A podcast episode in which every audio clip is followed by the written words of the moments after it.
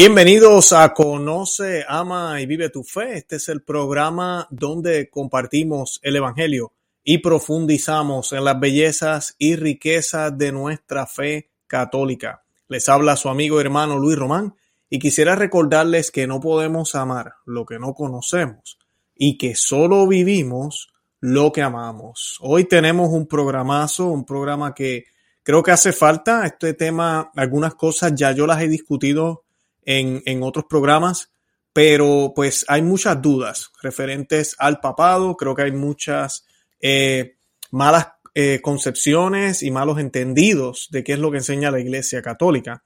Y de eso voy a estar hablando hoy, por eso pues colocamos la pregunta un poco controversial, si realmente el Papa eh, Francisco fue elegido por el Espíritu Santo. Y muchos me preguntarán y quisieran escuchar un sí o un no. Pues hoy van a ver que voy a estar contestando con dos sí y con dos no. Voy a estar utilizando las Sagradas Escrituras. Voy a estar utilizando un artículo que escribió nuestro hermano eh, amigo, quien, a quien hemos tenido en el programa, Apologeta, Fran Morera. Voy a estar leyendo un artículo de él sobre este tema. Y también vamos a estar eh, analizando parte de la entrevista que yo le hice al obispo Schneider. Estamos hablando de una entrevista que se hizo en el 2020, el año pasado, y pues vamos a ver esa entrevista, parte de ella, se las voy a estar leyendo. Eh, él responde también sobre las leyes humanas en la iglesia y cómo se escoge al Papa. De todo eso vamos a estar hablando hoy. Eh, la idea de este programa es que aprendamos un poco más del papado. Muchas personas tienen la, ¿verdad? el, vamos a decirle, la preocupación por todo lo que está pasando. Tenemos un, papa que acaba de decir que los mandamientos no son absolutos, que la sangre de Cristo es pagana, que fue el fracaso más grande el, hecho de la cruz. Eh, hemos escuchado eh, de él que no se puede llamar a la Virgen corredentora cuando pues inclusive Juan 20, el Papa Juan Pablo II y muchos papas lo han hecho y pues la iglesia también ha utilizado ese término adecuadamente. Lo que hay que hacer es definir si hay, si hay dudas de a qué se refiere eso. Lo que tenemos es que definir esa, esa doctrina de la iglesia. No es dogma, pero sí es una doctrina. Eh, ha, hablado a favor de, de, la agenda que hay ahorita mismo a nivel mundial y eso nos preocupa muchísimo. Está con la agenda 2030, eso no hay duda. Eh, porque lo han dicho abiertamente. Eh, nosotros hicimos un programa sobre lo que es un acto de amor según el Papa Francisco. Ahí están viendo la portada. Esto fue en el otro canal nuestro, así que si usted no está suscrito a Perspectiva Católica con Luis Román, pues puede ser que usted no lo haya visto. Así que les recomiendo que vayan y se suscriban a este canal, a Perspectiva Católica con Luis Román, y así pues pueden ver ese programa. También estuvimos haciendo uno hace poco sobre eh, este club, el cual el Papa nos invita a que estemos y pues el obispo Schneider hace un análisis en este otro programa, también en perspectiva católica, eh, sobre la libertad de elección, la libertad de objeción de conciencia, todo esto que se está haciendo ahorita eh, amenazado. Y la iglesia, en vez de ser la que esté al lado de, de, los que están siendo maltratados, está a favor de toda esta agenda eh, supuestamente eh, por el beneficio de todos. Y pues es, un problema. Y pues eso lo discutimos en todos esos programas. Así que puedo seguir mencionando más cosas que han sucedido. Eh, más alarmantes, pues obviamente los rituales indígenas que hubieron en el Vaticano hace unos años le abrieron los ojos a mucha gente. la manera en que se hizo el manejo de los abusos sexuales de Teodoro McCarrick, horrible. No se bregó como se tenía que, que hacer, lamentablemente. Además de eso, también tenemos eh, todo lo que está sucediendo con la misa tradicional. Eso también le ha abierto los ojos a muchísimas personas de ver cómo eh, hay un empeño en sacar todo lo que es sagrado. Vemos que hay una fijación de parte de él con todo esto de la rigidez, eh, con, todo lo que se trata de predicar. Él habla de homilías cortas ahora, ya no hay que hacer homilías largas, no se enfaticen tanto en el ritual, lo importante es amar a Dios, coloca las dogmas y las doctrinas como si estuvieran en contra de lo que es amar y tener una relación personal con Dios, cuando ambas van de la mano. Eh, la justificación, ¿verdad? La salvación viene de Dios, de Jesús, no viene de la ley, pero la ley es absoluta, es parte de, esa, de esos parámetros. Bueno, vemos tantas cosas, puedo seguir mencionando. Entonces, pues mucha gente dice, ¿y realmente el Papa Francisco fue elegido por el Espíritu Santo?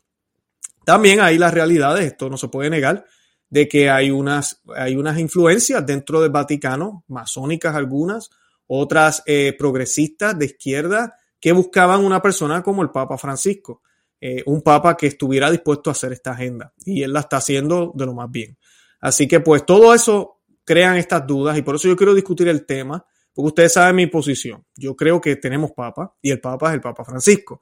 Ustedes han visto todos los programas que yo he hecho, así que pues la gente todavía no entiende mi postura. Es la postura católica, yo soy católico eh, y pienso morir católico, jamás me iré de mi iglesia católica, de nuestra iglesia católica. Y pues por eso quise hacer este tema en el día de hoy, es controversial, pero toca hacerlo. Y para encomendarnos al Señor, yo quiero que hagamos las eh, tres oraciones más importantes, las vamos a hacer en latín la oración del Pater Noster, Ave María y el Gloria. Y esta oración la hacemos in nomine Patris, et Filii, Spiritus Sancti. Amén. Pater Noster, qui es in celis, sanctificetur nomen tuum, abenia regnum tuum, fiat voluntas tua, sicut in cielo et in terra.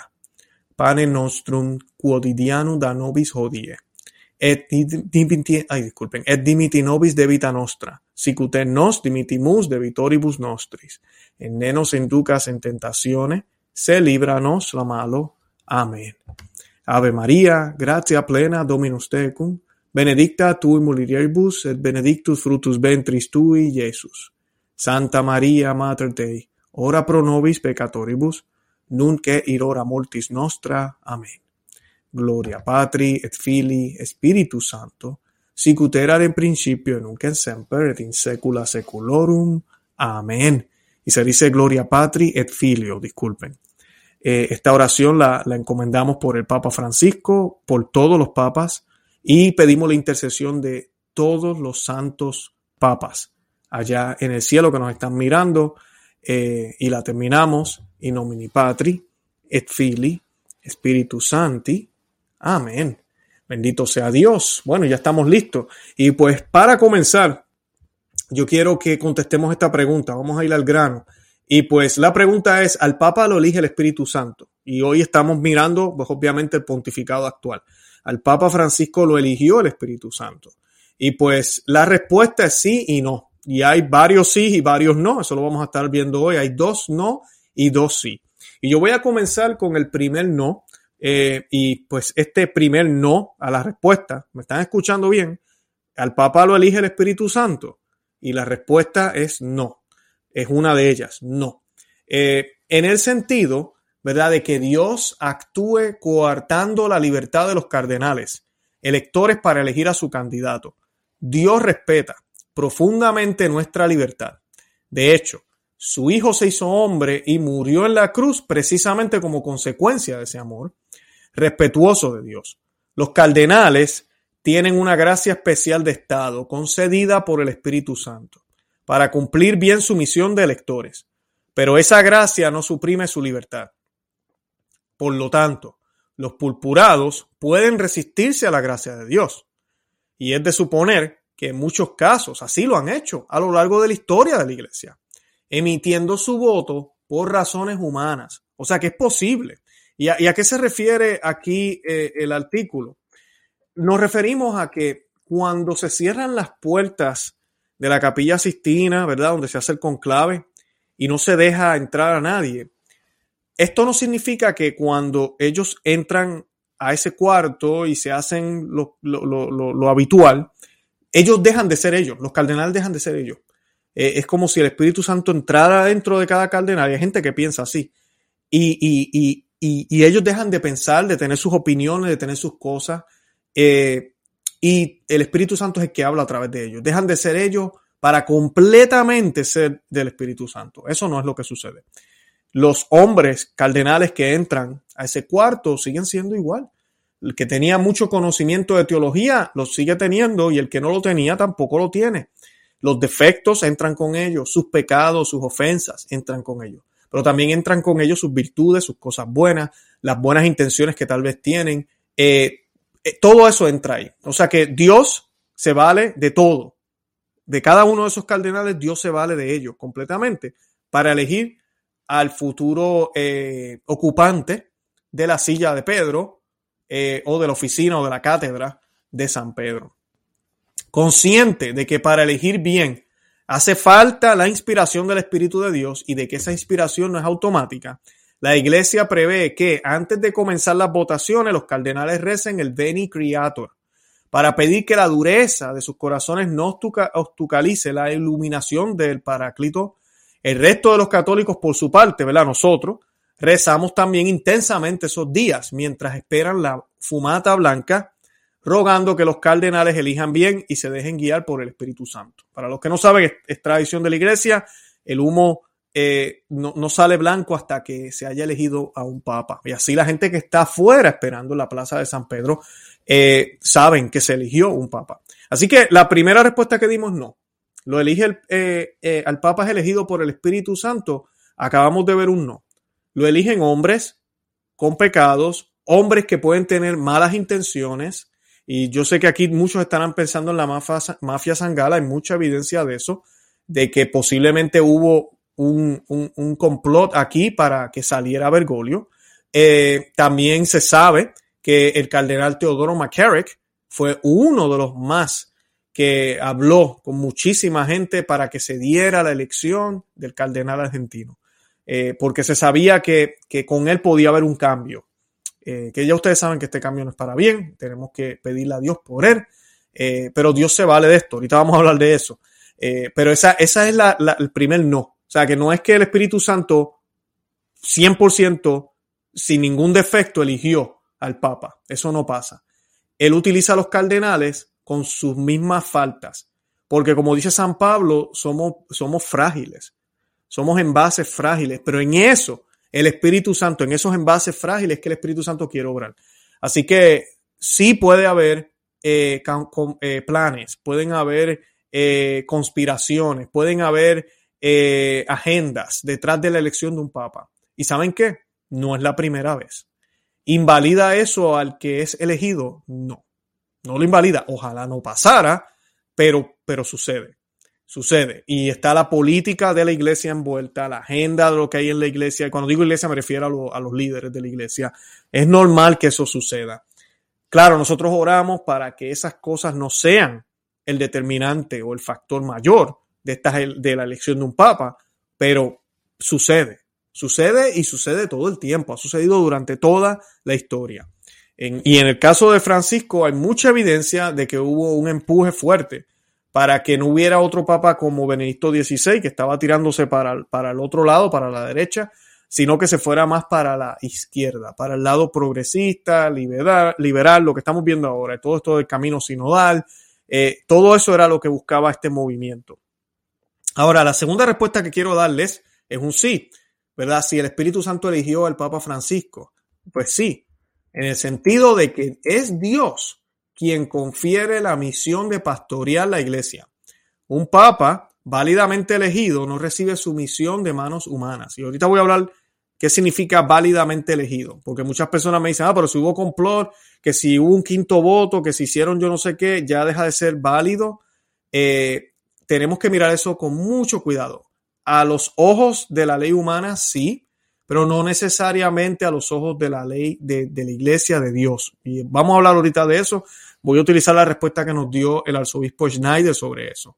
Eh, además de que el Papa, bien importante esto, cuando me hablan de este tipo de tecnicismos, los papas no fueron elegidos de la misma forma. O sea que, ¿qué me van a decir ahora? que porque los primeros papas fueron elegidos por el pueblo directamente, incluyendo laicos en las votaciones, eh, no son válidos, no fueron válidos los primeros papas, o que un emperador eligió alguno, o que el gobierno estuvo envuelto, porque eso pasó. Eh, eso sucedió, por eso es que después empiezan a haber reglas en la iglesia, la iglesia se da cuenta y dice tenemos que protegernos de esa influencia de afuera, eh, pero eso no invalida los, los, papas que fueron elegidos antes, inclusive muchos fueron santos.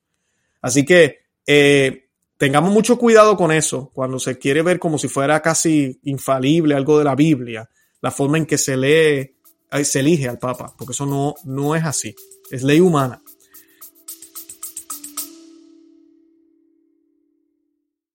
Hola, es Arelis.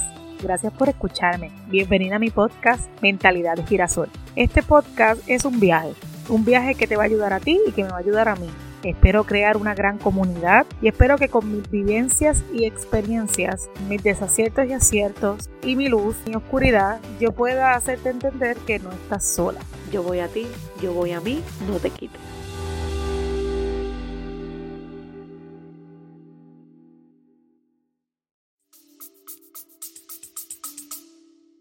Pero continúo, dice, un papa válidamente elegido no recibe su misión de manos humanas, sino del Espíritu Santo. Vamos a quedarnos, cuando digo válidamente elegido, que fue elegido un conclave. Cardenales lo eligieron y la iglesia lo reconoce como papa. Es el mismo Cristo quien le dice, apacienta a mis ovejas. El sucesor de Pedro no es un representante de los cardenales, ni de los obispos, ni de los fieles, sino que ha recibido una llamada especial de Dios. En este sentido se expresa la liturgia tradicional de la Iglesia con el latín Deus hominum fidelium pastor et rector famulum tuum quem pastorem ecclesia tua processe volisti propistuis respice. Es decir, Dios pastor y gobernante de todos los fieles, mira propicio a tu siervo, y ahí se dice el nombre del Papa, al que quisiste poner al frente de tu iglesia como pastor. Esta misma afirmación se repite en multitud de lugares en los textos litúrgicos relacionados con el Papa. Hay otras más que dicen, oh Dios, da a tu iglesia un pontífice, eh, ¿verdad? Tú que lo has elegido como sucesor de Pedro, nuestro Papa, al que comendaste el cuidado pastoral de tu rebaño. Otra oración sería que, que Dios ha establecido como obispo de Roma, sucesor de Pedro, en el gobierno pastoral de la iglesia y continúa. Hay muchísimas oraciones. Así pues, el Papa merece siempre un gran respeto como vicario de Cristo. Lo mismo sucede con tu padre terreno. Puede incluso, si fuera un desastre, tu, papa tu padre terreno, eh, tu papá terreno, permanecería en vigor el cuarto mandamiento. Honrarás a tu padre y a tu madre. De hecho, el deber de respetar y honrar al Papa es parte de ese cuarto mandamiento. Conviene que no nos engañemos si no guardamos el respeto sobrenatural debido al Papa.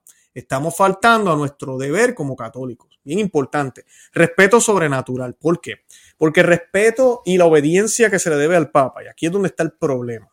La gente a veces me escriben, y por eso estoy haciendo el programa hoy, porque me escriben y me dicen, pero es que el Papa fue elegido por el Espíritu Santo. Lo que él diga, yo lo sigo aunque no haga sentido, aunque contradiga las escrituras, aunque contradiga a Papa Juan Pablo II o contradiga a Papa Pablo VI, a Pío XII o a León XIII, no me importa, es el Papa que tenemos ahora, es el de nuestros tiempos. Nosotros estamos llamados a seguir a nuestros pastores. Fueron elegidos por el Espíritu Santo y yo los sigo.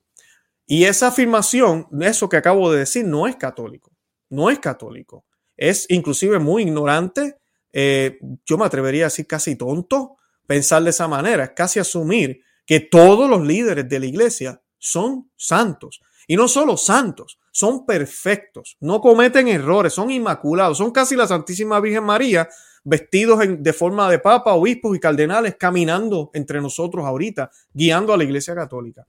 Ese tipo de mentalidad la tienen muchos católicos y piensan que eso es lo que enseña la Iglesia Católica. La Iglesia Católica no enseña eso. Cuando la Iglesia Católica nos dice que tenemos que estar en comunión con Roma, se refiere a reconocer esa autoridad, a saber que existe, a entender lo que significa y a estar unido en ella. Todo católico está llamado a estar unido eh, en comunión con la silla de Pedro.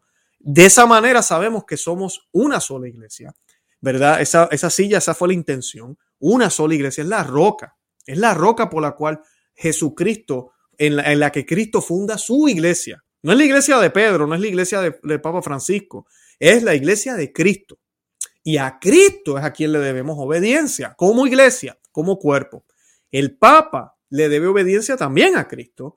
Y el Papa es el vicario de Cristo, no es el sucesor de Cristo, es el vicario de Cristo. Él representa a Cristo en la tierra. La cabeza de la iglesia es Cristo. La figura terrenal, algunos le dicen la cabeza terrenal, es el Papa. Él es el vicario de Cristo.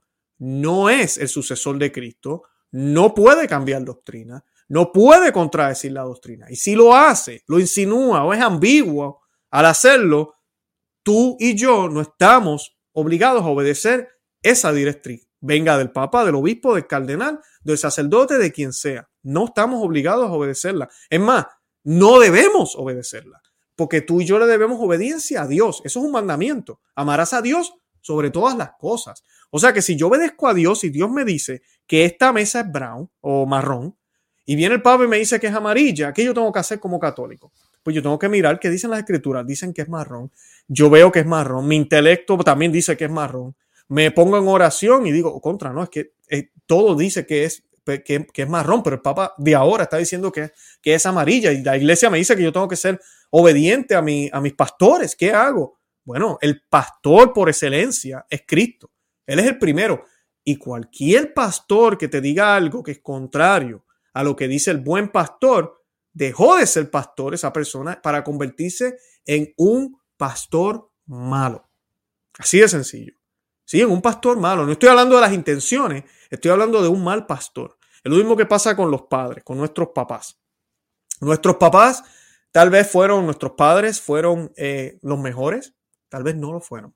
Algunos de nuestros padres tal vez lo hicieron con toda la intención mal. Fueron malos. Otros lo hicieron por ignorancia. Pero así lo hayan hecho por ignorancia, no cambia el hecho de que fueron malos padres.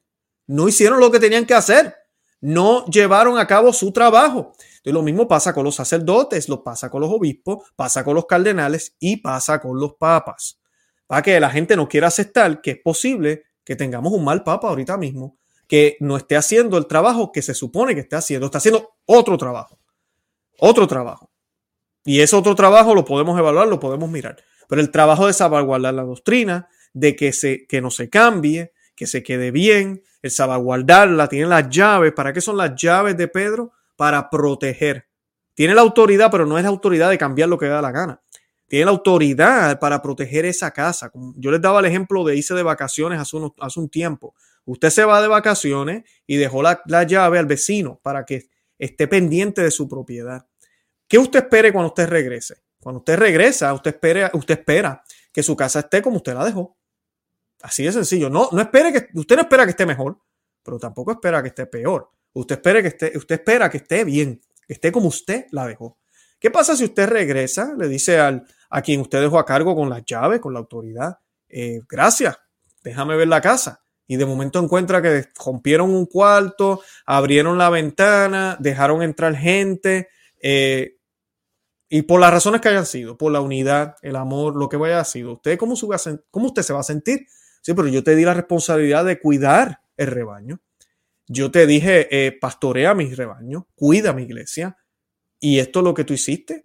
Esto es lo que tú hiciste. Es exactamente lo que va a suceder cuando nuestro Señor regrese. Y Él le, le, va a pedir cuentas a todos los papas que estuvieron a cargo de su iglesia. Le va a pedir cuenta a cada obispo, sacerdote, cardenal, y nos va a pedir cuentas a nosotros también, porque nosotros tenemos las llaves de nuestra iglesia doméstica, especialmente los caballeros que me ven, los hombres, que son la cabeza de, su casa, de su familia, y muchos están dormidos. Y tiene que la esposa tratar de hacer lo que pueda, pero nada puede sustituirle a la cabeza. Y por eso estamos en la crisis que estamos. Entonces, en la iglesia, cuando la cabeza no quiere hacer el trabajo de la cabeza, quiere hacer otro tipo de trabajo porque siente que es mejor de esa forma, porque es que estamos en una era diferente, en una época diferente, porque la ecología, el amor, eh, necesitamos un capitalismo inclusivo, necesitamos hacer otras cosas, pues entonces tenemos problemas. Y eso es lo que estamos viendo, por eso hay tanta confusión en la iglesia. Eh, eso no cambia, eso no cambia el hecho de que Dios se vale de eso y de que Dios sabe lo que va a suceder. Porque entonces si Dios es quien le dio ese título o esa misión, en este caso a Francisco, muchos dirán, pero contra, Dios no sabía lo que iba a pasar. Bueno, miren el, ejemplo de Judas. Miren, es más, miren todos los apóstoles, no solamente que irnos con Judas, Judas es el más radical, obviamente, pero miren a Pedro, quien se convierte en papa. Lo traiciona. Lo traicionó y lo negó tres veces. Con todo y eso, a él le dan la misión porque, claro, se endereza. Pero, pero mira, podía haber fallado y así hemos tenido otros papas que, mira, dejan de qué hablar cuando vemos la historia. Entonces, es así que funciona esto del papado. Ahora, el respeto y la devoción que le debemos por la silla que, que, que ocupa. Esa silla es perfecta y santa porque tiene la regla perfecta y santa de salvaguardar lo que es más sagrado y poderoso en la tierra, que es ese depósito de fe que nos dejó Dios. En la persona de Cristo, en sus apóstoles, en su iglesia. O sea que esa silla, por más malo que sea el Papa, la silla queda inmaculada. Esa silla, que la silla lo que representa es esos deberes. Lo que representa es lo que Cristo desea de su iglesia. Esa es la silla. Por eso se, esa silla es santa. Y a quien se sienta en esa silla, que también a veces la gente no entiende, se le llama Santo Padre. No porque sea santo, sino se le llama Santo Padre porque ocupa la silla. Al igual que un legislador se le llama el honorable tal, el legislador tal, y se le llama el excelentísimo, ¿verdad? Eh, lo que sea, se le llama al juez también, se le dice su excelencia. Cuando vamos el honorable, yo no sé qué, va a presidir hoy en la corte. Y usted tiene que expresarse de esa forma. El tipo puede ser el alcohólico más grande del mundo él es el honorable juez Rodríguez de aquí, de, Puerto Rico, donde sea.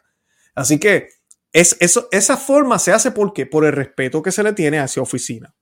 nosotros como católicos estamos llamados en ese sentido a tener esa comunión perfecta con Roma, con el Papa. Es, es a eso es que se refiere la obediencia.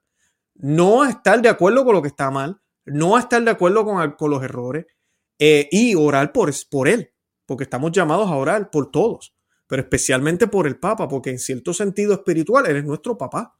Entonces yo tengo que honrar padre y madre, tengo que orar por él. O sea que en ese sentido, en el sentido de que Dios lo elige y es Dios, sí. Y lo otro importante es que aunque haya sido, como dije al principio, ya mencioné que hay un no en, en la respuesta de la pregunta que estamos haciendo hoy, si el Papa es elegido por el Espíritu Santo, ya dije un no y ahora estoy diciendo, estoy hablando de un sí.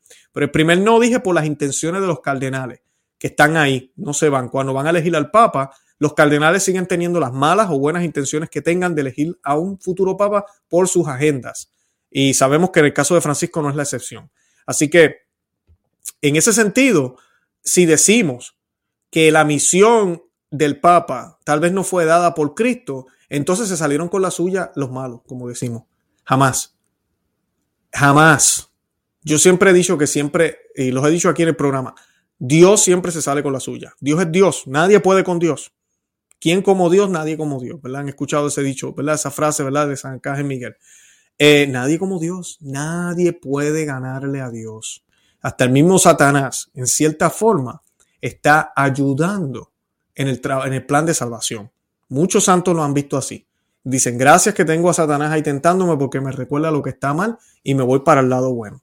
Así que tenemos que ver las cosas en esa perspectiva y darnos cuenta entonces que en ese sentido, sí, el Papa, por más malo o bueno que sea, fue elegido por el Espíritu Santo. Porque es que Dios siempre se sale con la suya. Aunque ellos piensan que se pueden salir con la suya, no pueden. Dios siempre se sale con la suya.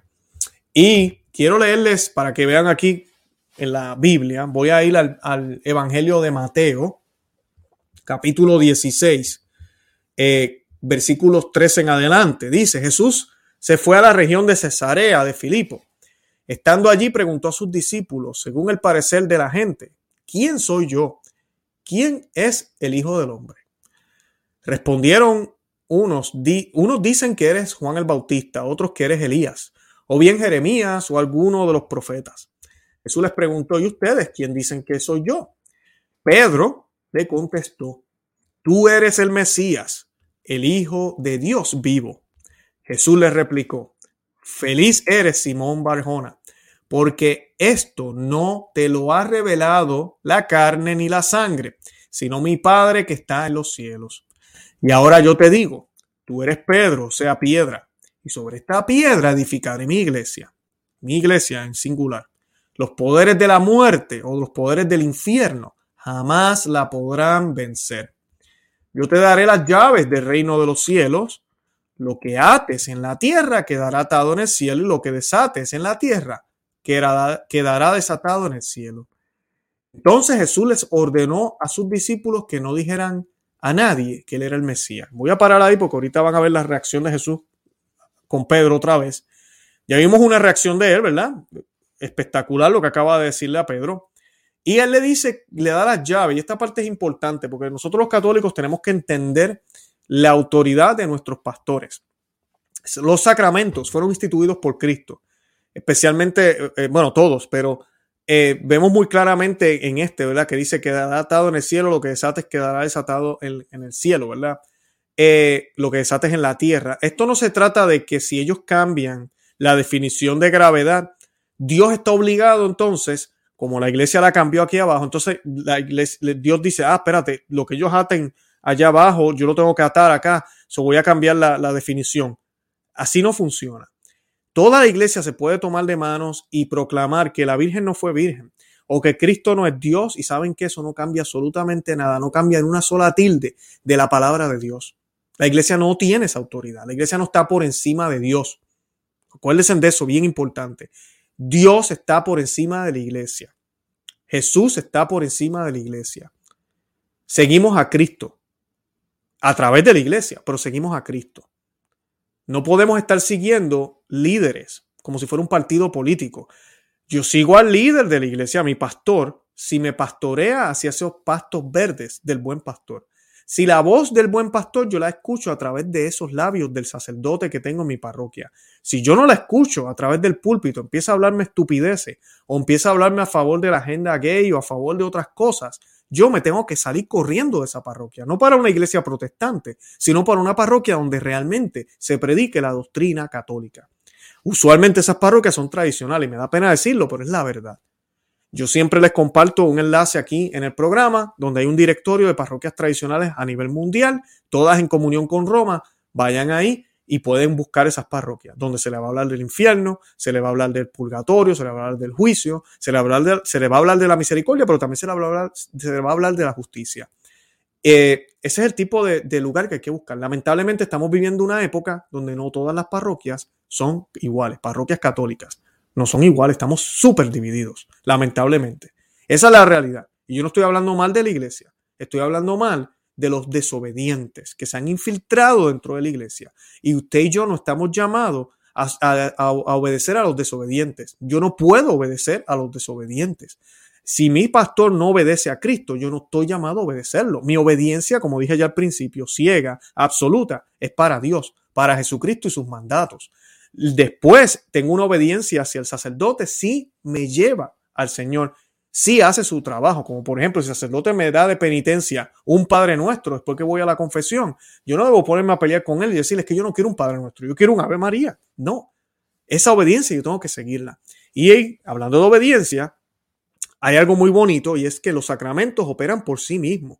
O sea, que operan por la persona de Cristo. O sea, que no importa que el sacerdote inclusive predique mal desde el, púlpito o son alcohólicos, que tendrán que darle cuenta, porque van a tener que pagar por eso al Señor, tendrán que darle cuenta. Eh, los sacramentos siempre son válidos, siempre lo son, siempre y cuando se siga lo que la iglesia enseña. Entonces, ¿qué pasa? El Señor coloca esos canales, le da esa autoridad a Pedro, en, luego en Juan capítulo 26, luego de la resurrección, Él le da esa autoridad a todos los apóstoles, les dicen, vayan, a quienes les les perdonen los pecados, les quedan perdonados, a quienes se los retengan, les quedan retenidos. Le está dando esa autoridad a ellos. O sea que Jesucristo me está diciendo a mí, ah, tú quieres que yo te perdone, tienes que ir a través de ellos. Y ellos, cuando te perdonan, usted escucha sacerdote que dice, yo te asuelvo, yo. ¿Por qué él dice yo? No dice, no, Jesús te asuelve, dice, yo te asuelvo, porque él tiene el pleno sacerdocio de Cristo, de Cristo que es el único sacerdocio. Entonces, ese sacerdocio eh, eh, la persona de Cristo es quien me perdona. Y él lo dice luego, dice, en el yo te asuelvo en el nombre del Padre, del Hijo, del Espíritu Santo. No es en el nombre de él, no es en el nombre del Padre eh, César o el Padre Luis o lo que sea, no, es el Padre, es el, el Padre del cielo, es Jesucristo, el Dios Trino, el Hijo. Así que, así que funcionan los sacramentos. En ese sentido, nosotros vemos esa autoridad en ese sentido y no falla. Bien importante que entendamos, entendamos eso.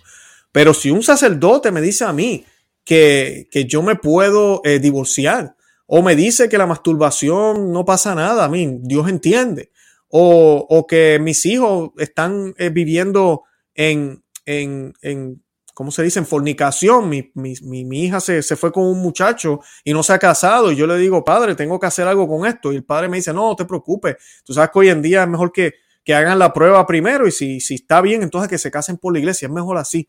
Eh, todo eso está mal, todo eso es contrario a la doctrina de la Iglesia Católica. Pero independientemente de que el sacerdote haga todo eso, el sacramento sigue siendo válido. Pero cuando el sacerdote me habla de esa manera, yo no le puedo obedecer. Por eso es que este canal se llama Conoce, Ama, Vive tu Fe, porque el problema es que la gran mayoría de los católicos no conocen su fe. Entonces un sacerdote le dice eso y, el, y la persona se queda, pero es que a mí me habían dicho que, que eso no se podía. ¿Y qué te salen los sacerdotes? No, es que desde el concilio, o es que el concilio Vaticano II nos habló, o es que, y mira, pueden ser malas interpretaciones del concilio, como también sí, hay unas ideas que se infiltraron en el concilio también, que están siendo abusadas y utilizadas para llevar esta agenda que ya llevamos padeciendo décadas, de cómo está la iglesia, cómo el catolicismo de ahora jamás ni nunca es el mismo de hace 50 años, es la triste realidad. Y no solo en términos exteriores como la misa y la forma de vestir, no, en lo que se cree, en la, en la moral que se cree dentro de los grupos católicos, en la manera en que se piensa, en la manera que se va a votar en las elecciones, en la manera en que se cree, en la manera que se ven los gobiernos. A los católicos ahora les encanta hablar de separación de Estado e iglesia cuando son las enseñanzas de la iglesia. Además, es una idea masónica.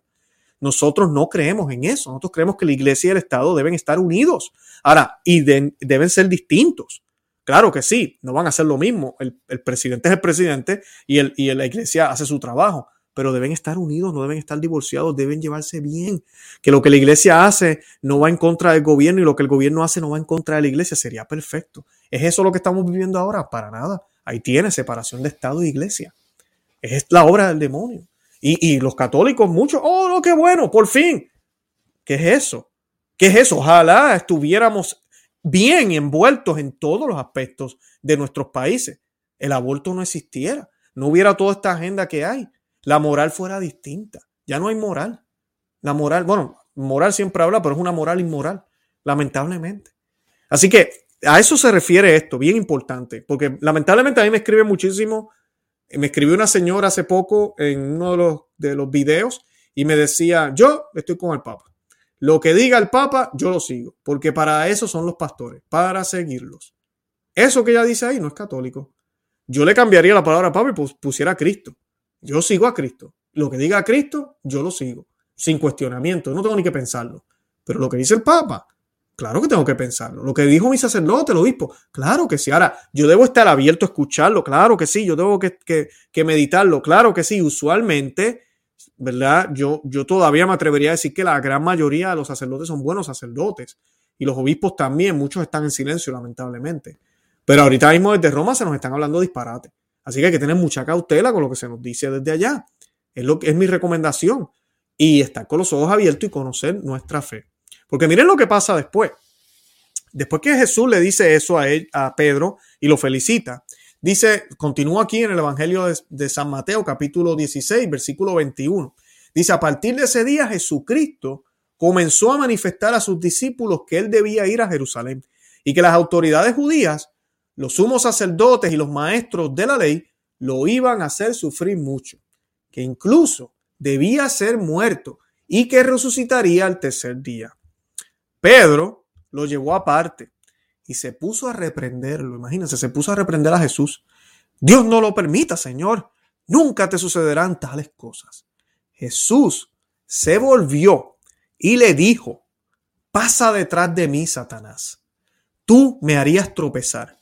Tus ambiciones no son las de Dios, sino las de los hombres.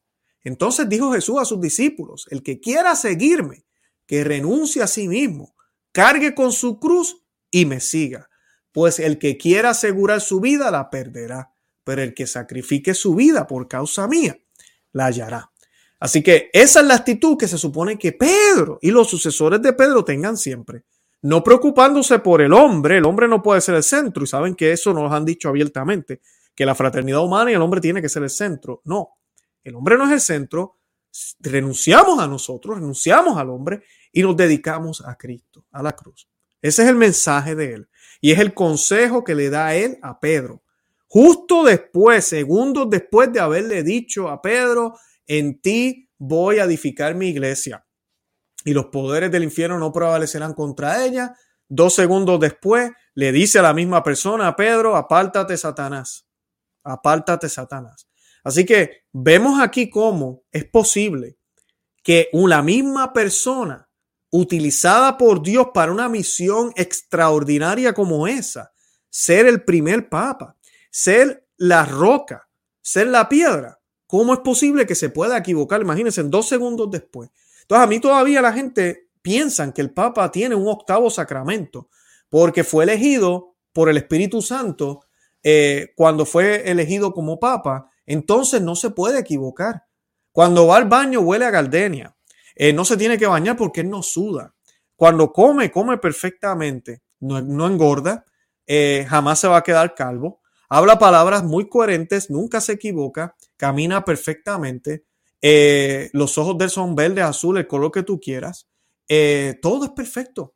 Todo es perfecto. Duerme las horas perfectas. Todo es perfecto. Y sé que estoy siendo sarcástico, pero es para que vean lo ridículo que son alguna gente. Cuando empezar en eso no es católico. Eso no es cristiano. Por eso es que los evangélicos nos caen encima a los católicos cuando actuamos de esa manera y nos llaman papólatra. Pero en cierto sentido, el católico que es así, eso es lo que es, un papólatra. Eso se llama papolatría. Eso no está bien.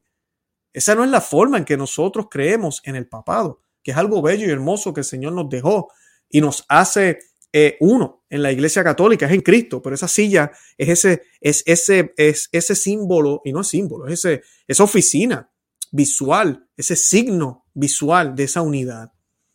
Eh, así que quería leerles eso. Y quiero leerles aquí para que tengan una idea de lo que dice el obispo Schneider en la entrevista que hicimos con él. Los invito a que la vean. Voy a dejar el enlace en la descripción. Pero él dice que eh, el principio de legalidad al elegir un papa, ¿verdad?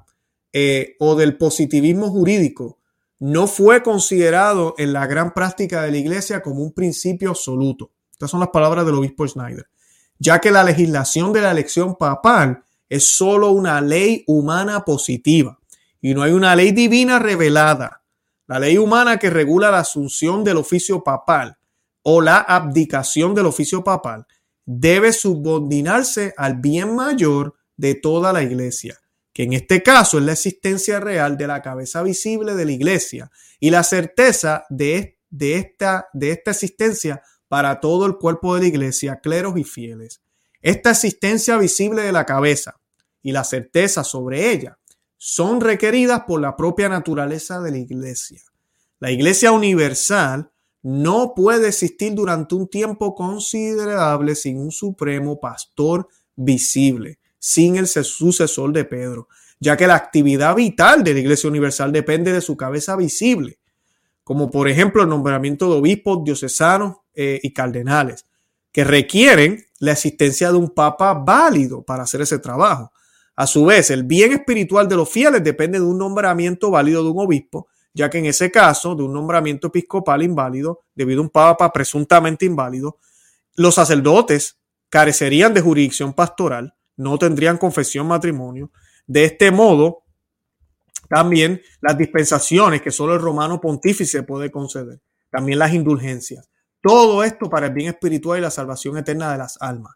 La aceptación de la posibilidad de, una, de un tiempo excesivamente prolongado de vacancia de la Santa Sede conduce fácilmente al espíritu de sedevacantismo, que en, la, en última instancia constituye una especie de fenómeno sectario y casi herético que ha aparecido en los últimos 70 años. Y él continúa hablando de esto, él habla de cómo la iglesia ha tenido periodos de dos, tres años sin papas eh, en lo que ellos eligen, pero él habla de cómo esta ley humana, porque no es divina, siempre, por eso les decía al principio del programa, cuando a mí me hablan de estos tecnicismos, eh, yo entiendo, y yo estoy con el cardenal Burke que ha hablado de esto también.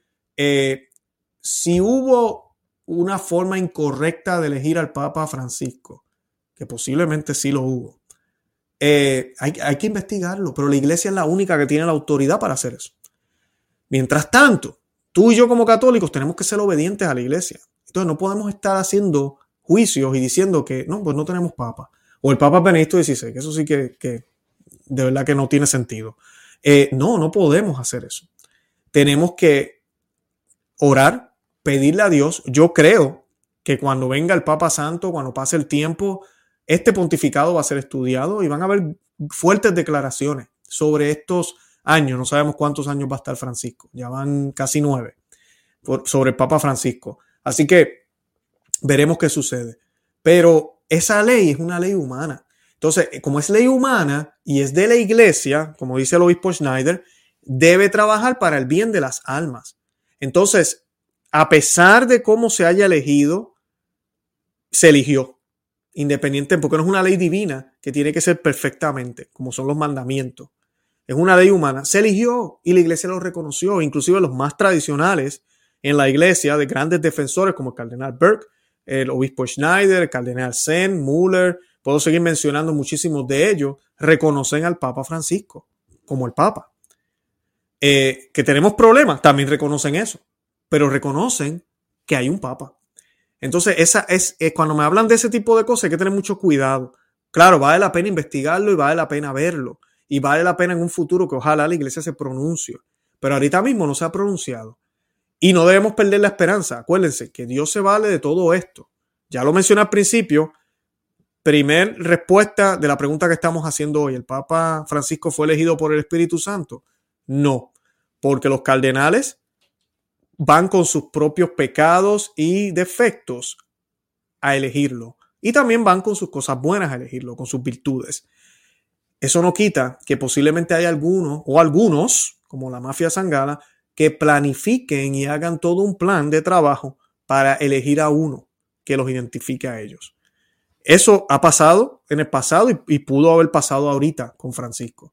Así que el primer respuesta es un no. Ahora, la segunda que estoy dando ahora, si el Papa Francisco fue elegido por el Espíritu Santo, sí, en el sentido de que Cristo es quien permite la persona que se va a sentar ahí. Así que, y Dios siempre se sale con la suya. Eso es lo que estoy hablando aquí. Ahora voy a estar hablando ahora de la tercera respuesta. ¿El Papa Francisco fue elegido por el Espíritu Santo? No. Este es un no. ya llevamos dos no y un sí. No en el sentido de que por obra del Espíritu Santo se ha elegido Papa el más prudente, el más sabio o el más santo de los posibles candidatos. Basta leer los libros de historia para darse cuenta de ello. Ha habido papas santos, buenos, mediocres, malillos y desastrosos. Tampoco significa que el elegido se, haya, se vaya a convertir mágicamente en santo, bueno y, piadoso. El papado no es un octavo sacramento en el que Dios garantice la transformación del que lo recibe como en el bautismo. La impecabilidad papal nunca ha formado parte de la fe católica. El Papa se confiesa regularmente como todos porque lo necesita. Al día siguiente de ser elegido, el Papa es el mismo que era el día anterior, pero con una misión especial de Dios. Así que eso es bien importante entenderlo. Eh, la misión que él tiene es distinta, pero el hombre quien la asume sigue siendo el mismo. El hombre liberal que veíamos en Argentina, el hombre que coincidía con la agenda de todos estos cardenales que querían colocar en ese puesto, el mismo, no va a cambiar. Claro, que Dios puede influenciar, que puede haber una conversión. Yo he estado orando eso aquí en el programa muchísimo, he estado pidiéndole a ustedes oración, claro que sí. Hay muchas historias de papas que cambiaron su rumbo e inclusive santos, que, que papas santos, que al principio comenzaron por la tangente y cambiaron de parecer. Así que eh, no perdamos la esperanza en ese sentido. Pero la respuesta es un no en el sentido de que, de que la gente a veces piensa, pues si el Espíritu Santo eligió al Papa Francisco, pues el Papa Francisco eh, tiene que ser el más prudente ahorita mismo, es el más santo. Él, él, él, él casi flota. Entonces no se va a equivocar, no. El Espíritu Santo inclusive puede ser que escoja el peor. Puede pasar. El Espíritu Santo, Cristo en persona, Dios vivo caminando aquí en la tierra, escogió a San Juan, quien estuvo con, su, con la madre de él hasta que falleció, quien estuvo al pie de la cruz, escogió a Santo Tomás, escogió a San Pedro, ¿verdad? El primer papa, escogió a Santiago, a Mateo, escogió a todos los apóstoles, también escogió a Judas y no se equivocó. El Espíritu Santo no se equivoca, los escogió como los escogió. Y ellos siguieron teniendo sus defectos. Ellos todos caminaron con Cristo tres años. En ese caminar descubrieron cosas que no conocían de ellos. Descubrieron secretos de Dios que no sabían, que no conocían. Vieron la misericordia, la justicia de, Dios aquí en la tierra a través de, la persona de Cristo vivo con ellos. Y cambiaron. 11 de ellos estuvieron dispuestos a, a cambiar y dar la vida por él. Uno de ellos lo traicionó. Eso puede pasar entre los papas. La gran mayoría han sido buenos papas, pero hemos tenido, mira, nuestra, nuestra, nuestras excepciones. Y los tiempos de ahora, como se ven, es muy obvio, tenemos un problema. Ahora, eso no significa que va a acabar aquí. No sabemos qué vaya a suceder luego. Pero ahorita mismo está pasando. Entonces, ¿por qué les digo esto? Porque hay que mirar las cosas como son. Si se están diciendo cosas que están mal, yo no puedo excusar lo que se está diciendo pensando que como él fue elegido para ese puesto, pues mira, no puede ser, tiene que ser el más, él tiene que ser el más sabio. No puede ser, debe ser que yo estoy equivocado. O debe ser que la iglesia se equivocó por dos mil años. Y ahora el Papa está definiendo las cosas como deben ser, como hizo con la pena de muerte hace poco. No, ahora los gobiernos con ninguna circunstancia, ninguna ley humana puede puede fusilar a alguien o matar a alguien. Cuando eso ha sido enseñanza de la iglesia, inclusive está soportado por la Biblia, que los gobiernos sí tienen esa autoridad si es necesario. Claro, no pueden abusar de ella definitivamente, pero sí tienen esa autoridad. Vemos definiciones ahorita mismo en Amor y Leticia que han permitido comunión para divorciados.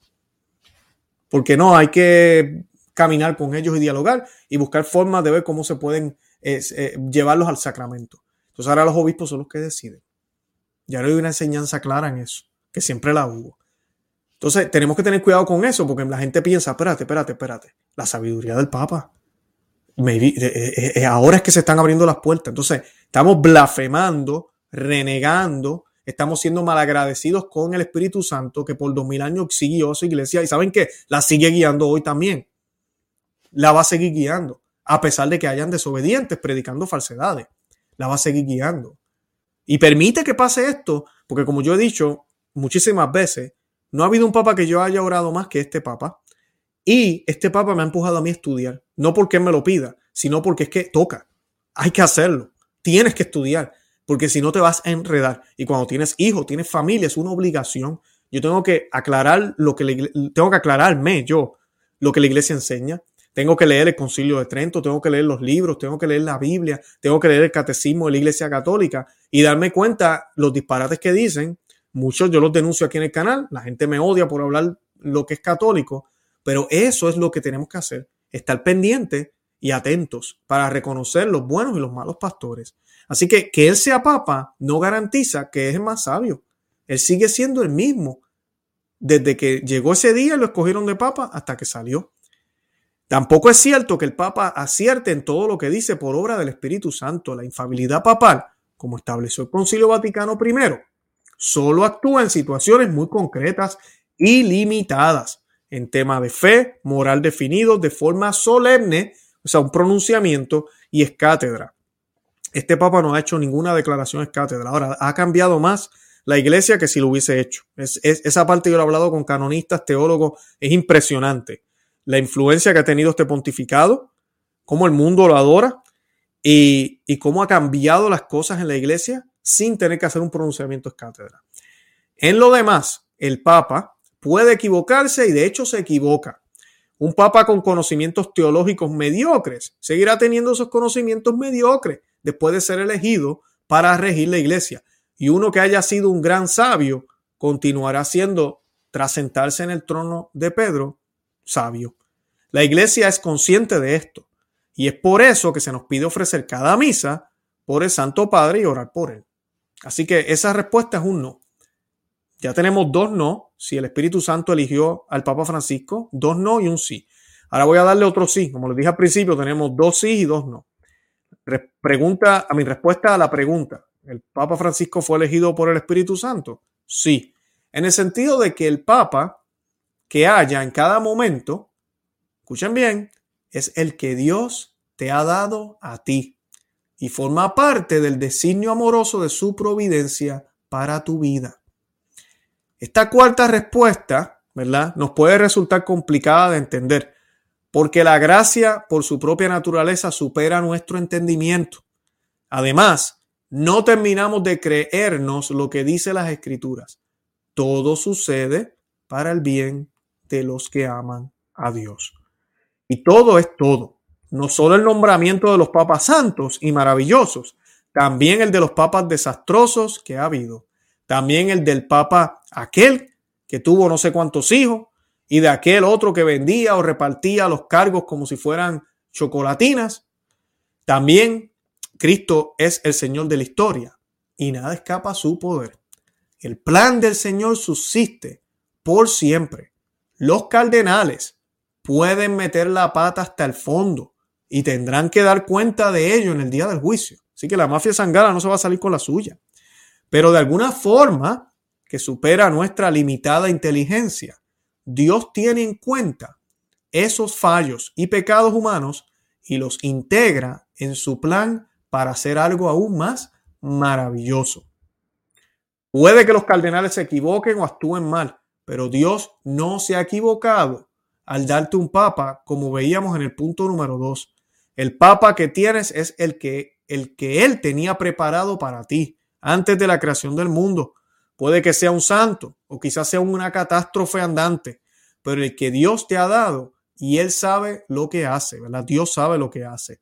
Es el papa que tú necesitas para ser santo, que es lo que importa. Dios escudriña los corazones y sabe lo que necesita el tuyo, aunque tú no lo entiendas.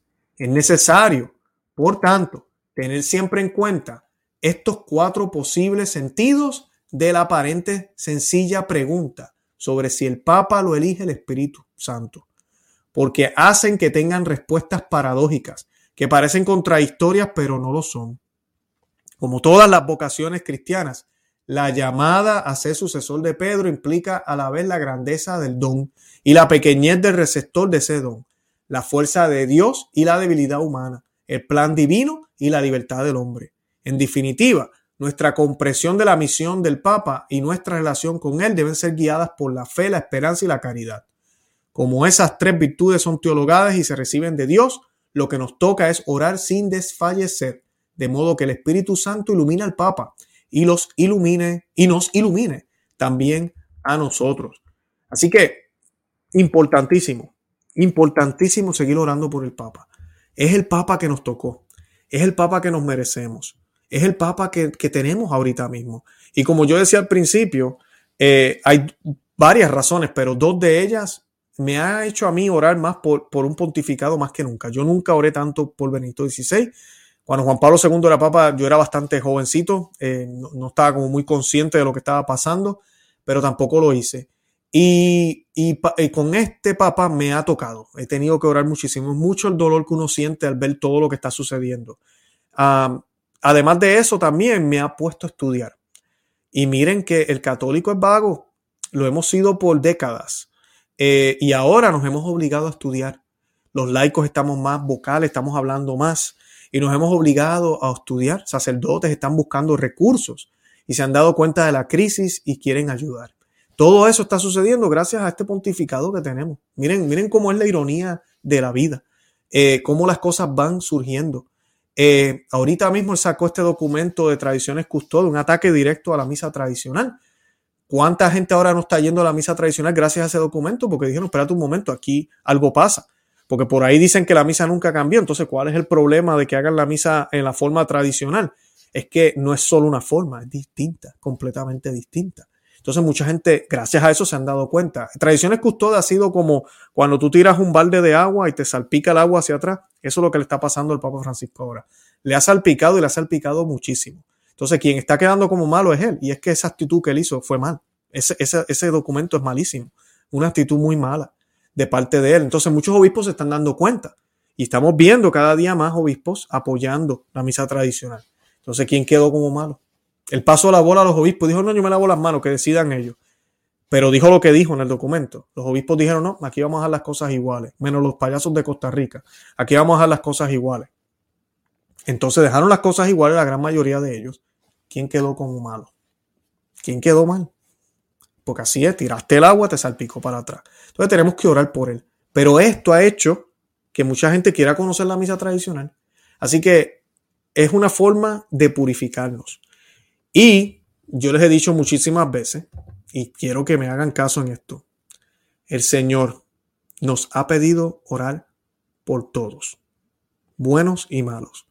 El mismo dice que no hay mérito orar por quienes nos aman, por quienes están de acuerdo con nosotros. ¿Cuál es el mérito? Así cualquiera. Vamos a orar por los que están en desacuerdo con nosotros, por los que nos persiguen, por los que nos tratan mal. Oremos por el Papa Francisco también. Tenemos que orar por él. Es nuestra cruz. Es la manera en que nosotros nos santificamos a través de este pontificado. Ojalá que no pase, pero pareciera, hay rumores que van a eliminar la misa tradicional en, los institutos, como es la Fraternidad de San Pedro. Las diócesis, dependiendo de los obispos, todavía la van a dar más o menos, pero los institutos, ellos no hacen misa nueva. tal vez le van a exigir que tengan que hacer la misa nueva también. La van a hacer, no la van a hacer. O le van a exigir que cambien la misa tradicional.